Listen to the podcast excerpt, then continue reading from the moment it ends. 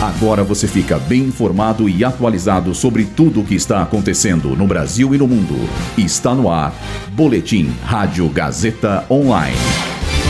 Biden anuncia oficialmente que vai concorrer à reeleição. STF vota por transformar em réus os 100 denunciados pelos atos de 8 de janeiro. Ministério da Saúde amplia vacina bivalente contra a Covid para maiores de 18 anos. Eu sou Julia Cartacho e esse é o Boletim Rádio Gazeta Online. Joe Biden anunciou que vai concorrer à reeleição em 2024. O presidente dos Estados Unidos lançou oficialmente a campanha para o segundo mandato e anunciou concorrer ao lado da atual vice-presidente, Kamala Harris. Em discurso, Biden pediu aos eleitores mais tempo no cargo e fez uma ofensiva aos republicanos e às posturas conservadoras do partido. Caso seja reeleito, o chefe do Estado terá 86 anos ao final do segundo mandato. O Supremo Tribunal Federal decidiu por transformar em réus os 100 investigados pelos atos golpistas de 8 de janeiro.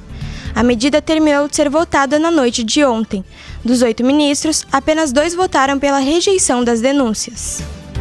Contudo, o voto do relator Alexandre de Moraes havia formado maioria pela manutenção dos processos já na semana passada.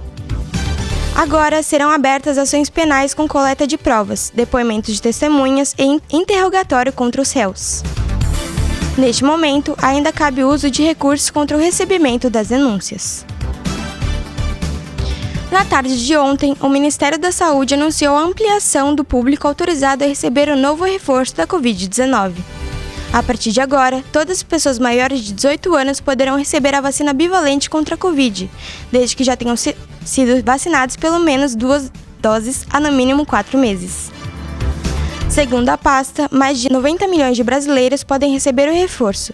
Porém, o planejamento da vacinação ficará sob responsabilidade dos gestores de cada município, que deverão decidir as datas para vacinar a população. Esse boletim contou com roteiro de Júlia Lozano, Luísa Borgli, suporte técnico de Agnel Santiago, supervisão técnica de Roberto Vilela, supervisão pedagógica de Rogério Furlan, direção da Faculdade Casper Libero, Marco Vale. Boletim Rádio Gazeta Online. Rádio Gazeta Online.